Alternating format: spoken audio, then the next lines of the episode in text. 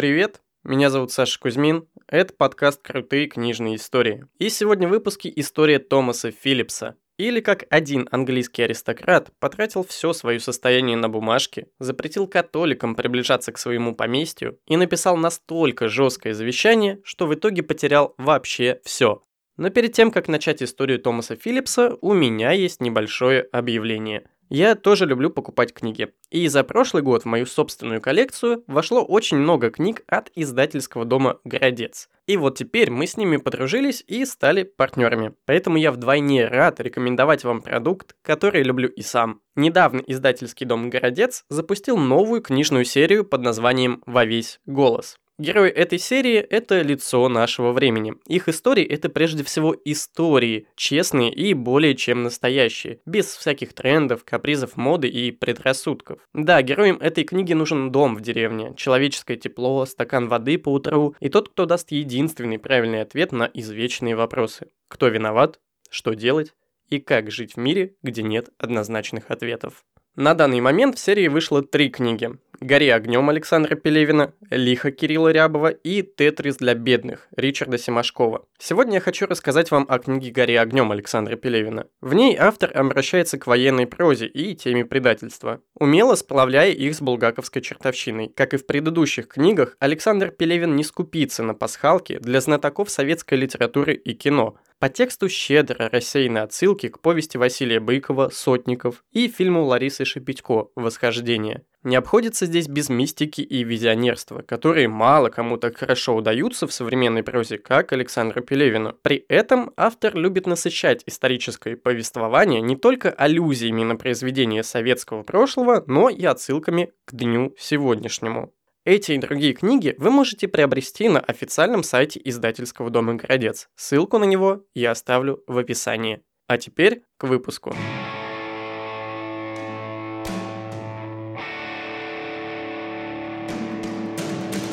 После того, как сэр Фредерик Мэдден, хранитель рукописей Британского музея, посетил дом Филлипса, он записал в своем дневнике следующее. «Каждый раз, когда я посещаю его, дом выглядит все более жалким и ветхим и сейчас нет ни одной комнаты, где бы не стояли большие ящики, полные рукописей. Положение вещей действительно невероятное. Леди П нет, и будь я на ее месте, я бы никогда не вернулся в столь жалкое жилище. Каждая комната заполнена кучами бумаг, манускриптов, книг, уставов, посылок и других вещей, лежащих кучками у вас под ногами, на столах, кроватях, стульях, лестницах и так далее. И в каждой комнате груда огромных ящиков до самого потолка, содержащих наиболее ценные тома. Это довольно отвратительно. Окна в доме никогда не открываются, а тесный закрытый воздух и запах бумаги и рукописей почти невыносимы.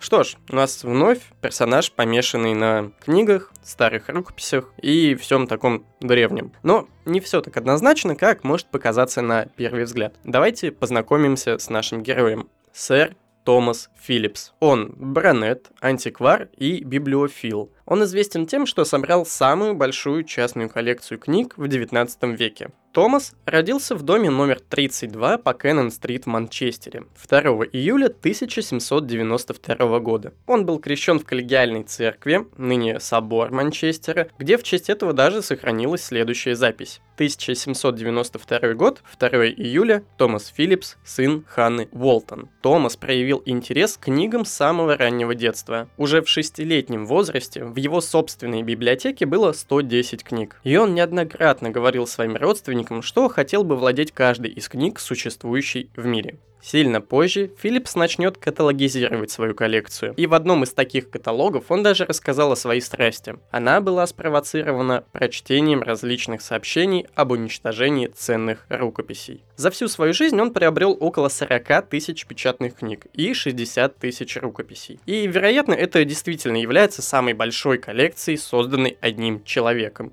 Он даже придумал термин «веломаньяк» для описания своей одержимости. Которую позже начнут называть библиоманией. У вас может возникнуть вопрос, что такое веломаньяк? Сразу скажу, это никак не связано с велосипедами. Это, как я понял, что-то среднее между библиофилом и библиоманом. То есть как бы тяга к коллекционированию книг присутствует, но она еще не такая страшная, как у того же самого Стивена Блумберга из первого выпуска. А вело здесь переводится как скорее такой старый человек, увлекающийся древностями. Вот что-то такое. В семье не очень запаривались с фантазией, ведь Томас Филлипс был сыном, кого бы вы думали? Правильно, Томаса Филлипса. Отец нашего героя был старшим партнером фирмы Philips Low Company, которая занималась производством различных текстильных изделий. А мать Томаса, Ханна Джад, урожденная Болтон из Йоркшира, и вовсе не принимала участия в его воспитании. Тем не менее, первые несколько лет своей жизни Томас провел вместе с ней в Манчестере. А вот бабушка и дедушка Томаса по отцовской линии жили недалеко от Бродвея. Дед Уильям Филлипс, родившийся в Лондоне в 1700 году, обрабатывал несколько сотен акров в окрестностях Бродвея, Чайлдсвикхема и Бакленда. Проще говоря, он был фермером. Бабушка Томаса, Мэри, урожденная Коттерелл, родилась в 1713 году и помогала Уильяму по хозяйству. И вот в 1794 году кое-что в жизни нашего героя меняется. Отец Томаса выходит на пенсию. У него появляется желание жить поближе к своим родителям. А еще, видимо, его в конец достала безразличная жена. Результатом этого становится тот факт, что Томас-старший покупает большой дом на Мидл Хилл, Бродвей. На тот момент это был не очень старый дом. Его построили в 1724 году. Он расположен на нескольких сотнях акров над деревней под Бродвейской башней. В 1796 году Томас-старший и Томас-младший переезжают в новое имение. И там у младшего Томаса начинает проявляться любовь к книгам. Он тратит все свои карманные деньги на книги и к 6 годам уже собирает более 110 книг. Так проходит несколько лет. Страсть нашего героя все возрастает, но наступает момент, когда надо что-то думать о его образовании. До 1807 года Томас получает местное образование в регби у Ричарда Керлиса, бродвейского школьного учителя а 19 октября 1811 года он поступает в университетский колледж Оксфорда. Это как бы колледж в составе университета, который примечателен тем, что претендует на звание старейшего колледжа Оксфорда. Учеба идет плюс-минус благополучно. Отец даже в качестве поощрения выделяет ему больше карманных денег, которые, естественно, все спускаются на новые книги. Его хобби оказалось дорогим как по времени, так и по деньгам, поэтому ему был нужен частный репетитор, чтобы помочь ему подготовиться к экзаменам. Но все получилось. И в итоге в 1815 году Томас получает степень бакалавра, а в 1820 даже степень магистра. В 1818 году умирает Томас Старший а Томасу-младшему, согласно завещанию отца, достается доход в размере 6 тысяч фунтов стерлингов в год. Кроме пункта про деньги, в завещании отца был еще пункт про поместье. Оно было оставлено в доверительном управлении, чтобы его нельзя было продать для дальнейшего расширения растущей коллекции книг. Но Томаса-младшего этого, видимо, особо не парило. Он довольно активно распоряжался имением и даже увлекся спортом.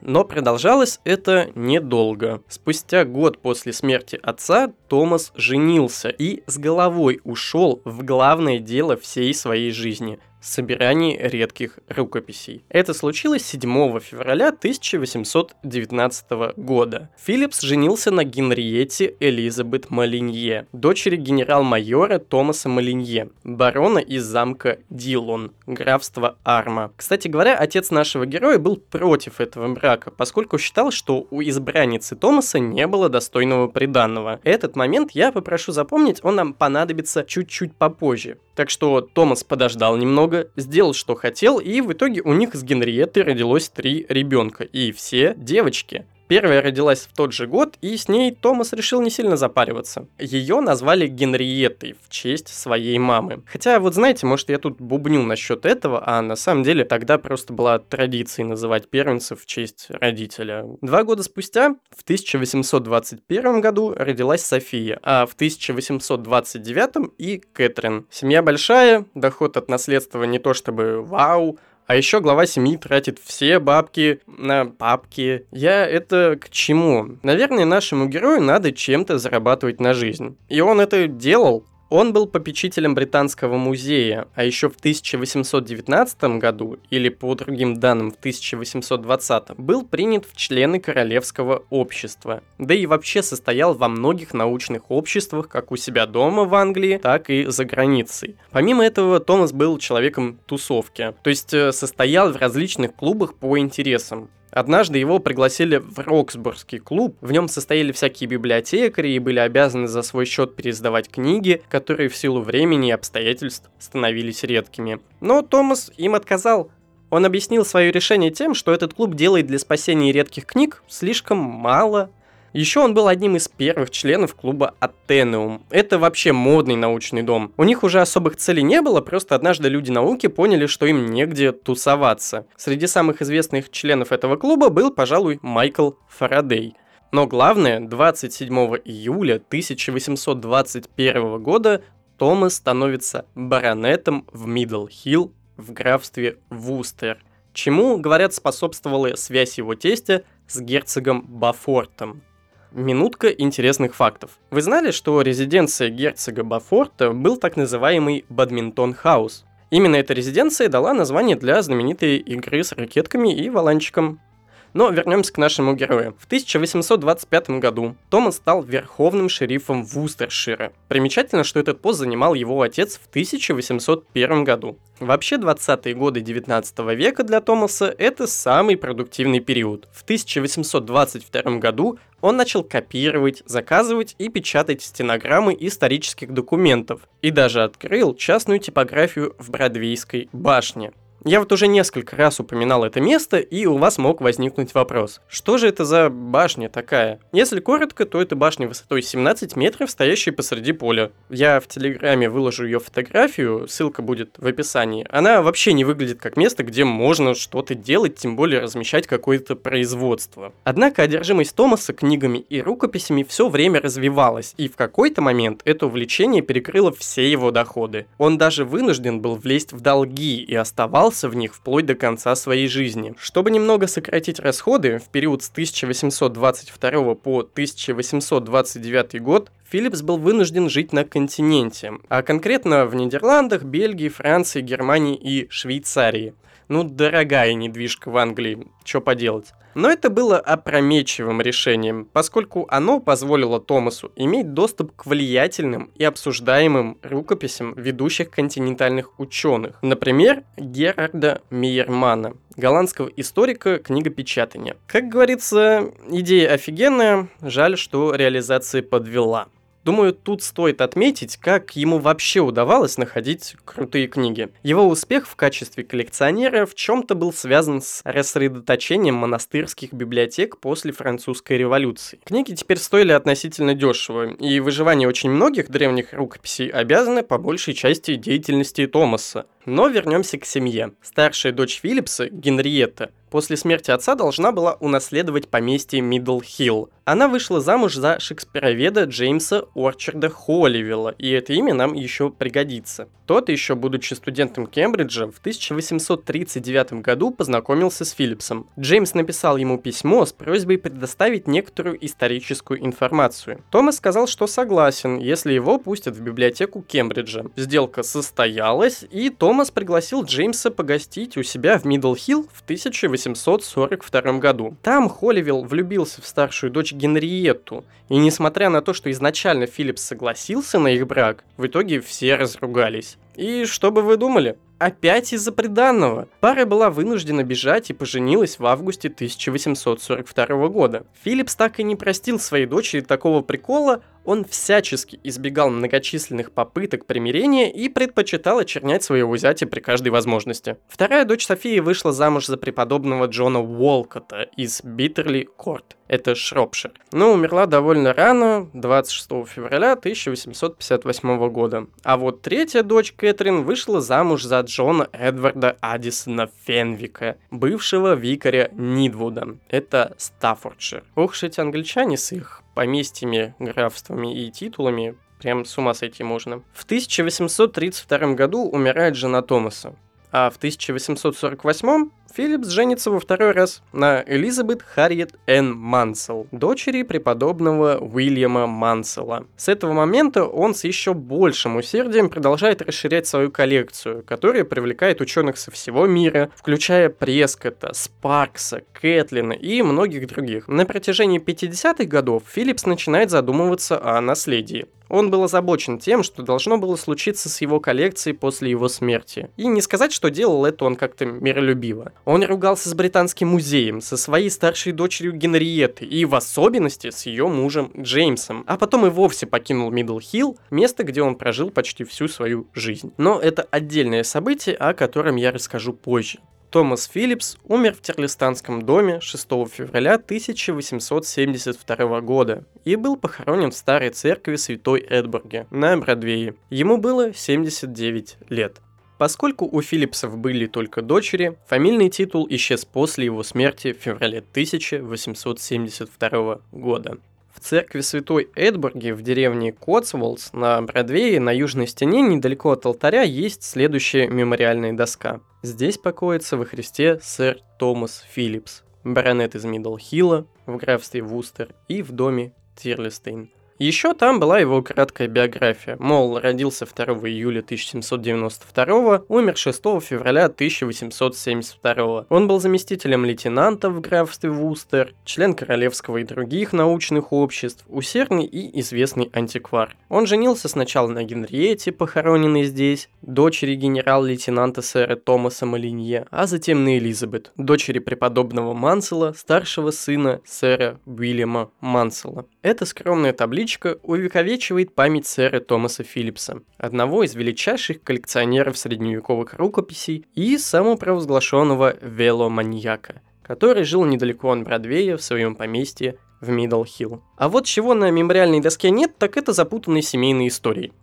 Родословная сэра Томаса, как и у обеих его жен, была, конечно, престижной. Однако он был внебрачным сыном Томаса Филлипса, богатого производителя текстиля. Церковь на Бродвее включает в себя памятники отцу и деду Филлипса. Причем первый имеет надпись, указывающую на то, что он был заказан Томасом-младшим в 1820 году. То есть наш герой все же с почестью относился к своему отцу. И что уж таить, скорее всего, он правда его любил. Ведь тот заботился о нем и даже поощрял его увлечение. Еще в этой церкви находится мемориал первой жене Филлипса, Генриете, которая умерла, я напомню, в 1832. Но воздвиг этот мемориал не Томас, а его старшая дочь, которую также звали Генриеттой. С ней он так и не восстановил отношения. Но, к несчастью для Филлипса, поскольку у него не было сына, по завещанию его отца поместье Миддлхилл должно было перейти к первенцу. За свою жизнь Филлипс собрал очень много рукописей, манускриптов, инкунабул. Действия Филлипса сыграли важную роль в сохранении этих старых книг и документов и привлечении к ним интереса. Однако коллекцией такого масштаба было трудно управлять. И это стало обременительным наследством для всей его семьи. Но давайте поговорим о том, как именно он собирал эти десятки тысяч книг. В этом плане он был довольно суровым человеком. Итак, в 1822 году Томас Филлипс отправился в путешествие по континенту, чтобы как-то сократить расходы. Идея оказалась, как я говорил, не очень, и там он расходы только увеличил. Самое главное из покупок состоялось в 1824 году. На распродаже в Гааге знаменитой коллекции рукописей Мейермана Филлипс был главным покупателем. Фактически три четверти этих ценных рукописей перешли в его руки. И он купил бы все собрание полностью, но тогда он поругался с неким Томасом Гейсфордом, закапризничал и отказался от части торгов. По итогу несколько томов собрания достались Бодлианской библиотеке. В том же году Филлипс приобрел еще одну большую серию рукописей, датируемых 9 веком у профессора Ван Эсса из Дармштадта. Большинство из них раньше находились в немецких монастырях. И хотя в основном это были теологические документы, они имели важное значение для изучения старых немецких диалектов. В Бельгии он приобрел большие партии ранних рукописей на пергаменте и из библиотек местных монастырей. На аукционе Шардена в Париже он приобрел более 120 рукописей, а на аукционе Челотти более 150. В 1827 году Филлипс упорно перебивал цену голландского правительства при продаже Мышенбургского собрания хартий, хроник и картулярий, касающихся историй Утрехта и других провинций Голландии. Короче, если Томас не обижался, то побить его ставку не мог никто, даже правительство стран.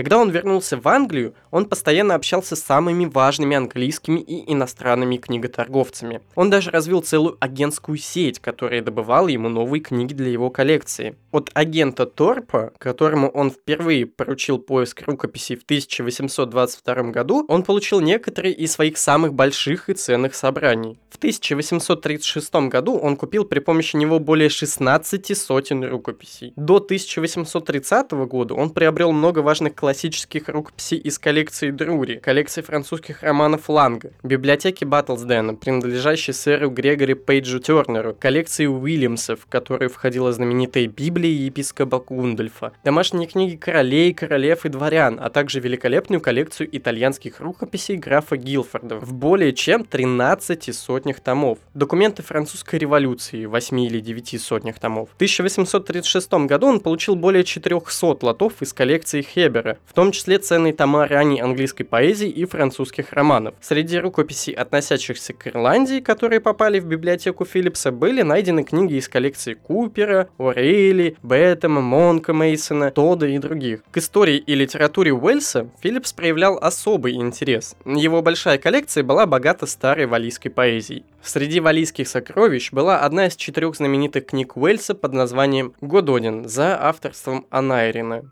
рукопись 12 века на пергаменте. Из восточных рукописей у Филлипса было около 400 или 500 томов, и среди многих ценных греческих рукописей была великолепная рукопись Диаскорида 10-11 веков на, опять же, пергаменте, прекрасно при этом иллюстрированная. Жемчужиной библиотеки был сборник миниатюр 13 века, представляющий многочисленные эпизоды библейской истории, начиная с сотворения мира. Еще одна важная особенность Филлипса заключалась в большом количестве рукописей, переплетенных в декоративный металл и украшенных кристаллами или драгоценными камнями, которых по всей Европе известно не более 200 экземпляров. Всего рукописей Филлипса в конечном итоге насчитывалось около 60 тысяч. Я понимаю, что все вот это перечисление мало о чем вам говорит, да и мне, если быть честным, тоже. Я просто хотел показать, какими объемами Philips закупался обычно на торгах.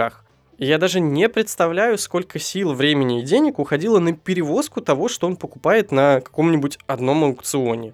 Но о суммах все-таки есть кое-какое представление. По оценкам биографов, он истратил на собирание библиотеки около 250 тысяч фунтов стерлингов. Звучит, конечно, может и не так круто, но я напоминаю, что речь идет про 19 век, и если пересчитать это на современные деньги, то это порядка 19 миллионов фунтов стерлингов. Его агенты постоянно дежурили на книжных аукционах. Сам сэр Томас постоянно собирал каталоги книготорговцев. Со временем страсть к собиранию книг приобрела патологические формы. Он мог купить все содержимое книжного магазина, когда заходил туда. В его загородном имении в Бродвее под книги было занято 16 из 20 комнат, имевшихся в доме, а позже появилась типография, располагавшаяся в Бродвейской башне. Я начал с покупки всего, что лежало в моем доступе, к чему меня подтолкнуло прочтение различных отчетов об уничтожении ценных рукописей. Моим Моим основным поиском были исторические и особенно неопубликованные рукописи, хорошие или плохие. Особенно меня интересовали рукописи на пергаменте. Мое главное желание сохранить рукописи на пергаменте возникло из-за того, что я стал свидетелем непрекращающегося их уничтожения золотоискателями. По мере того, как я продвигался вперед, пыл погони возрастал, пока, наконец, я не стал настоящим веломаньяком если можно так выразиться. Я давал любую цену, которую просили, и я не жалею об этом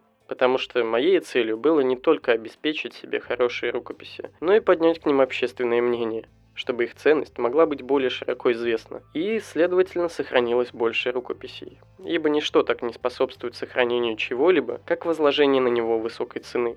Я всегда держал в голове примеры сэра Роберта Коттона и сэра Роберта Харли. Филлипс одновременно закупал печатные книги всех классов, как древние, так и современные. Он искал оригинальные печатные издания классиков и доставал несколько из них, напечатанных на пергаменте. У него был экземпляр книги Кекстона «Истории Трои» и множество редких работ об Америке. Филлипс также собрал прекрасную коллекцию монет и картин, в том числе ряд рисунков, собранных сэром Томасом Лоренсом, и большую коллекцию картин Джорджа Кэтлина, Моргана, иллюстрирующих нравы и обычаи североамериканских индейцев. В отличие от большинства коллекционеров, Филлипс покупал свои рукописи для работы. В некоторых томах не было никаких следов того, что он их изучал, в то время как сотни других тетрадей были заполнены его собственными топографическими, историческими, генеалогическими и другими заметками.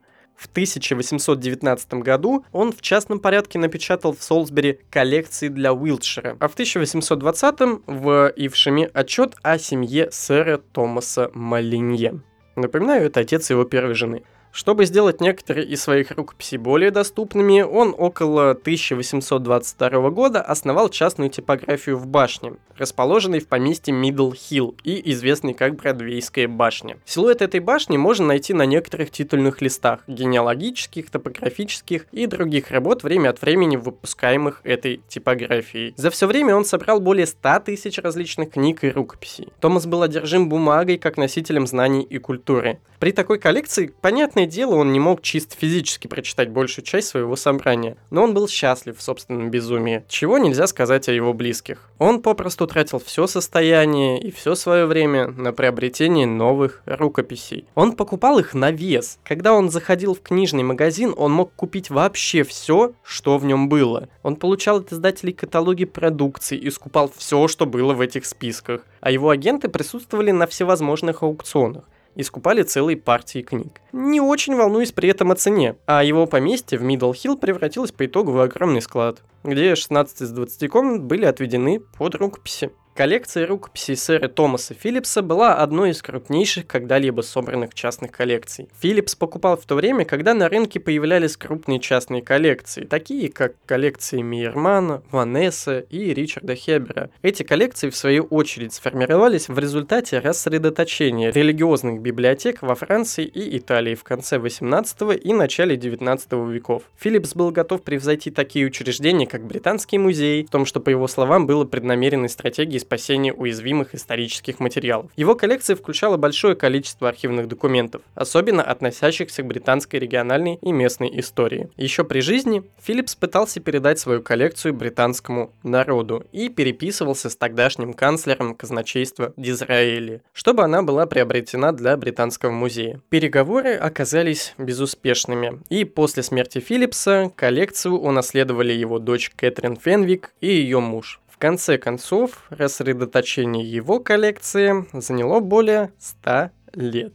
Кроме книг, Филипп собирал картины, различные артефакты и произведения искусства. В 1850 году на собрании Кембрийского археологического общества Филлипс объявил, что находит большую часть своей коллекции на объекте Уэльсе, поэтому он так трепетно относился к покупке книг местных авторов. Он нанял дальнюю родственницу по браку, Амелию Элизабет Гуппи, чтобы сфотографировать часть его коллекции 1853 года, включая артефакты из Вавилона и Утрехта. И, кстати, эти фотки тоже сохранились, я думаю, что часть из них я выложу в Телеграме. Огромный размер коллекции Филлипса привел к нескольким попыткам ее каталогизации. Первоначально Филлипс присвоил каждому документу номер и Филлипс и члены его семьи составили печатный каталог с номерами до 23 837. Но это не все. Второй каталог, предположительно составленный для завещания Филлипса в 1872 году, присваивает номера от 23 838 до 26 179. Но был еще один каталог, который сейчас, кстати, хранится в Бодлянской библиотеке. Там перечислены номера вплоть до 36 800. И вот этот последний номер даже получил название как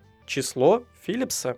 В библиотеке клуба Гралье есть небольшой альманах под названием Le Souvenir или Pocket Remembrancer – с рукописным списком книг, который может быть самым ранним из сохранившихся каталогов сэра Томаса Филлипса. Этот альманах является частью коллекции Харрисона Хорблета, которая документирует жизнь Филлипса по коллекционированию через его собственные каталоги и публикации. Карманный летописец является первым большой группе альманахом Филлипса, начиная с 1803 года и после 11-летнего перерыва примерно с 1814 по 1866 год, за исключением 65 почему-то. В большинстве из них на пустых страницах нацарапаны заметки Филлипса о его покупках книг.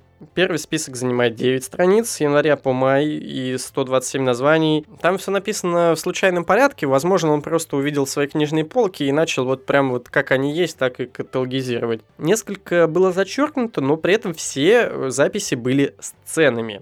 Общая сумма в конце этого списка равна 9 фунтов, 3 шиллинга и 4 пенса. Хотя на самом деле 10 фунтов, 3 шиллинга и 4 пенса. То есть он ошибся почти во всех суммах. Второй список тоже не без приколов он написан вверх ногами на пяти страницах э, с декабря по октябрь. Он включает в себя 26 наименований, все они повторяются из первого списка и сгруппированы в группы по 4 или 5, разделенные заштрихованными линиями. Оба списка были написаны карандашом, и его почерк и форматирование остаются неизменными в каждом списке. Эти особенности оставляют впечатление, что каждый список был написан в одно время, а не накапливался с течением времени. Но поля и вычеркнутые заголовки предполагают, что он возвращался к нему для некоторого использования. Этот альманах упакован в защитный красный кошелек из козьей кожи со следами бывшей бумажной обертки. В приложении вложен буклет на четырех листах с набросками и заметками Филлипса, датированными 1814 годом. Например, «Государственный деятель» 21 января 1814 года. В письме сэру Фредерику Мэддену, мы его встречали в самом начале, от 13 августа 1863 Филлипс писал, что он собирал книги из печатного каталога 1808 в возрасте от 6 до 16 лет. Это показывает, что у Филлипса уже в юном возрасте было желание собирать книги, и что ему нравилось их каталогизировать. Но, блин, он это делал как-то не совсем умело, в непонятном порядке, по непонятной системе, то вверх ногами, то ошибаясь в расчетах, то присваивая какие-то рандомные рандомные даты, видимо. И, короче, каталогизатор из него, конечно, прекрасный. Но при этом уже в этих ранних списках намечается его будущий интерес, конкретно к средневековым рукописям, историям и Ближнему Востоку. Там встречаются такие названия, как руины монастыря, рыцари Калатравы, вестминстерские диковинки, сын Этельвольфа, арабский пират и персидские сказки. Хотя Филлипс изначально сокращает названия в списке альманаха, некоторые из них достаточно отличительны, чтобы их можно было идентифицировать в современных записях каталога каталога. Например, у него было несколько готических синих книг или буклетов, изданных Н. Лемуан, ведущим издателем готических синих книг между 1795 и 1815. Многие из названий в списке Филлипса являются частью журнала Лемуана, который представлял собой серию из 83 рассказов, напечатанных в 48 сборниках в период с 1803 по 1805 год. Короче, к чему вся эта история про списки, помимо описания той странной манеры, которой он, собственно, их вел. В общем, исследователи поисследовали и пришли к выводу, что 1805 год, возможен, самой ранней датой, когда Филипп смог начать заниматься каталогизированием. На тот момент ему было 12 или 13 лет. Да и в целом список с его ценами мог бы быть полезным примером для изучения детского чтения и владения книгами в начале 19 века. В контексте коллекции Хорблета ее можно было изучить со списком Филлипса 1808, списком рукописи около 1811 и других последующих дат, чтобы проследить его раннее развитие и интересы как коллекционера. Независимо от того, написал ли Филлипс этот список в 1805 или позже, альманах является свидетельством врожденной любви Филлипса к книгам и его стремлению к коллекционированию самого раннего возраста. Все это относится к сэру Томасу Филлипсу, одному из величайших и самых ненасытных библиофилов XIX века, к его библиотеке, его семье или издательству Middle Hill, неумело управляемой частной прессе. В 1869 году Филлипс писал я покупаю книги, потому что хочу иметь по одному экземпляру каждой книги в мире. Моя библиотека должна храниться вместе. Его потомки нарушили волю и распродали книги по частям между 1886 и 1940 годами. Это сделало библиотеку Филлипса пристанищем для нескольких поколений книготорговцев, коллекционеров и библиотекарей, и превратило ее создателя в своего рода культовую фигуру, пример одновременно вдохновляющий и предостерегающий. Но, честно говоря, нам осталось не так много, и обещаю, что последние части этого рассказа будут динамичнее – С 1822 года сэр Томас Филлипс каталогизирует свое собрание, а также публикует свои труды об английской генеалогии и топонимике, которые печатал в собственной типографии в Бродвейской башне. Давайте вот, кстати, об этом поговорим. Что конкретно Филлипс печатал в этой своей башне? Там были всякие выдержки из реестров, листовки, какие-то стенограммы мероприятий, генеалогии, что-то связанное с картами, краткие каталоги, рукописи частных публичных коллекций в Англии, за границей, а также, конечно, стихи, куча списков, брошюрки, рекламные проспекты и прочая мелочь. Как вы уже могли догадаться, в отличие от высокого качества его библиотеки, в которой хранились книги по всем вообразимым предметам и которая активно использовалась учеными, издательские приключения Филлипса, как правило, были плохо организованы и бессистемно распространялись, если вообще распространялись. В предыдущей части этого повествования я вам рассказывал об альманахе, который хранится в клубе Гралье и посвящен, собственно, работам Филлипса. Так вот, на самом деле Филлипс это достаточно интересная для исследователей фигура, поэтому существуют даже некоторые выставки, посвященные ему. Так вот, на одной из таких выставок есть оттиски страниц, исписанные заметками из этой частной типографии. В них Филлипс и его печатники спорят о часах, расходах и заработной плате. На обложках выпускаемых материалов из этой типографии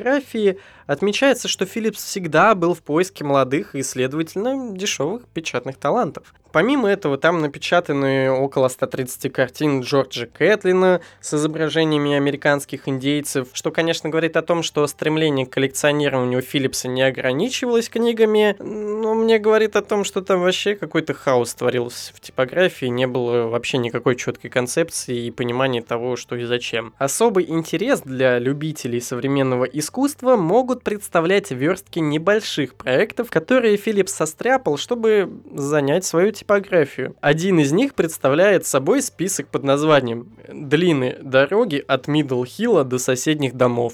Как вам, а? И интересно, да? Классно просто. Конечно, в этом чуть больше смысла, чем кажется на первый взгляд, потому что этот список основан на работе Ричарда Лонга. Это английский художник, известный тем, что измерял свои прогулки по английской сельской местности в шагах. Господи, как же умеют англичане развлекаться, просто не могу. В другом списке указано количество предков, которые должен должен иметь каждый человек в каждом поколении вплоть до 50-го. Интересы у нашего героя вот такие. В основном Филлипс, кажется, публиковал все, что приходило в голову его капризному воображению.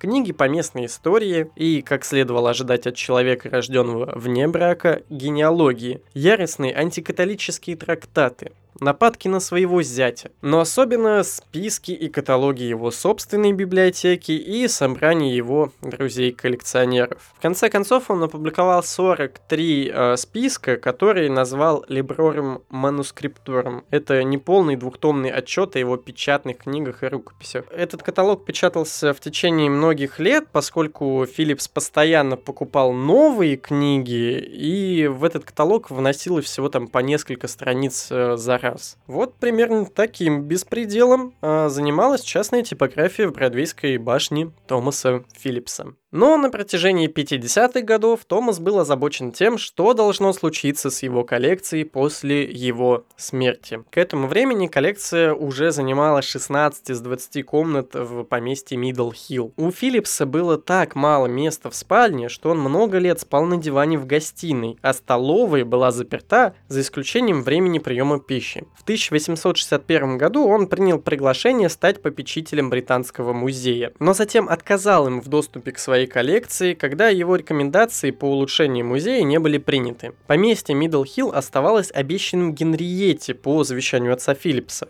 Томас не был этому рад и был непреклонен в том, что его коллекция не будет унаследована его старшей дочерью и ее мужем Джеймсом. В 1863 году Филлипс начал перемещать свою коллекцию, опасаясь, что его зять Джеймс Орчард Холливелл получит ее во владение, когда Мидл Хилл унаследует дочь Филлипса. Холливелл, возможно, был книжным вором.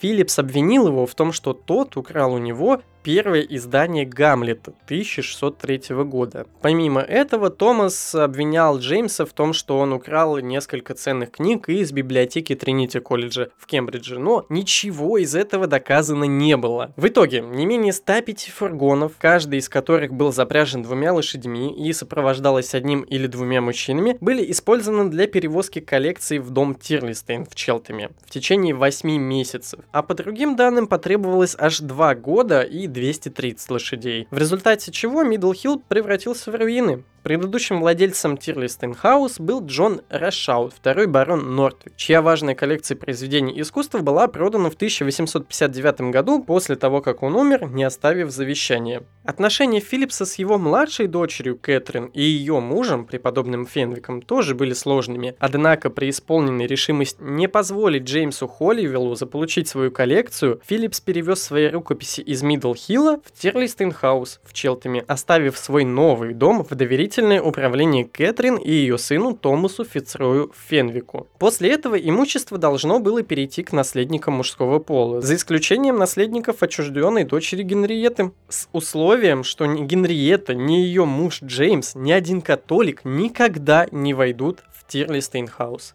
На новом месте Томас продолжил собирать, каталогизировать и развлекать ведущих ученых того периода вплоть до своей смерти 6 февраля 1872 года.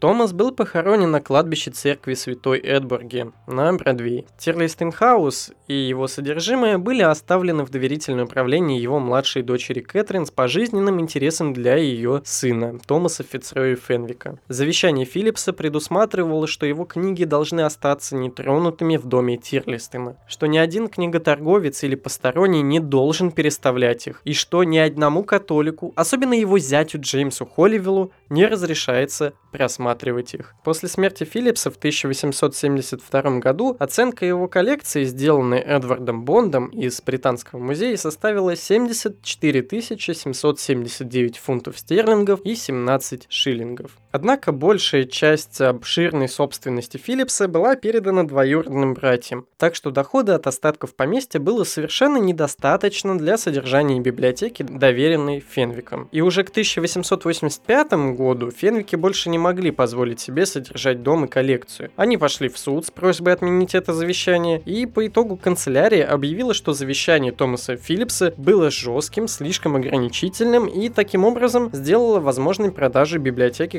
которой внук Филлипса, Томас Фицрой Фенвик, руководил в течение следующих 50 лет. Значительная часть европейских материалов была продана в национальные коллекции на континенте, включая Королевскую библиотеку в Берлине, Королевскую библиотеку Бельгии и провинциальный архив в Утрехте. К 1946 году то, что было известно как остаток, было продано лондонским книготорговцам Филиппу и Лайонеллу Робинсонам за 100 тысяч фунтов стерлингов хотя эта часть коллекции не каталогизировалась и не изучалась. Робинсоны пытались продавать эти книги через свои собственные опубликованные каталоги и через ряд продаж на аукционе Sotheby's. Последняя же часть коллекции была продана на аукционе Кристис аж 7 июня 2006 года. Континентальные рукописи и издания были приобретены библиотеками Германии, они, например, купили большую часть коллекции Мейермана, Бельгии и Нидерландов, частично коллекционерами США. В результате этого длительного процесса коллекция Томаса Филлипса была разбросана по всему миру.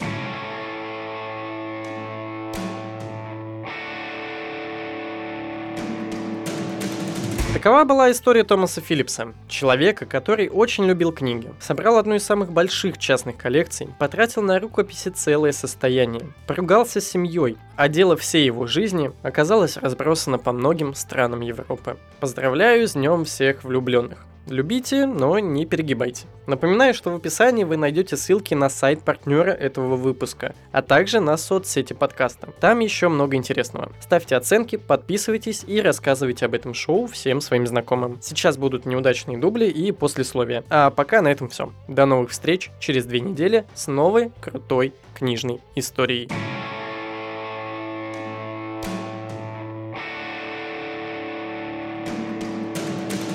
Он был попечить... Попищи... Попищи...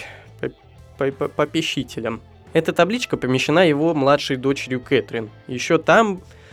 Еще там, еще тут. Фактич... Фактич... Лилу и Фактич. В этот раз, конечно, без криминала. Ну, потому что, знаете, хотелось к 14 февраля сделать какую-то историю касательно прям любви, без жести. Ну, понимаете, надеюсь. Криминальные истории будут. Их еще очень-очень много. А еще, я надеюсь, вы заметили, что у нас э, из выпуска в выпуск проглядывается ну, какой-то такой лейтмотивчик в плане того, что у нас был Стивен Блумберг, мы говорили про его библиоманию. У нас был э, Дон Винсент, где я тоже рассказывал историю, связанную с библиоманией. В этот раз мы, конечно, поговорили про библиофила, но, тем не менее, сам Томас Филлипс называл себя веломаньяком и часто, ну, как-то, может, иронично или саркастично пытался обыграть свое безумие, откровенно называя это безумием. Поэтому первый сезон у нас полностью посвящен этому. Что такое первый сезон? Первый сезон — это 6 выпусков. То есть на протяжении трех месяцев, каждые две недели, я рассказываю вам новую историю. Хотелось бы, чтобы сезоны были тематическими, подумал я, и сделал именно так. Поэтому первый сезон посвящен э, библиомании и различным помешательствам на фоне книг. Но это не значит, что истории во втором и последующих сезонах будут другими. Они все еще будут такими же безумными и крутыми. Поэтому подписывайтесь, ставьте оценки рекомендуйте, заходите на сайт партнера этого выпуска, покупайте книжечки. Если есть какие-то темы, которые вас интересуют, и вы хотели бы услышать о них полноценный выпуск, пишите, предлагайте. Все ссылки для связи есть в описании. Ну и либо прям в отзывы пишите. Короче, все почитаю. Всем большое спасибо за внимание. Скоро увидимся. Пока.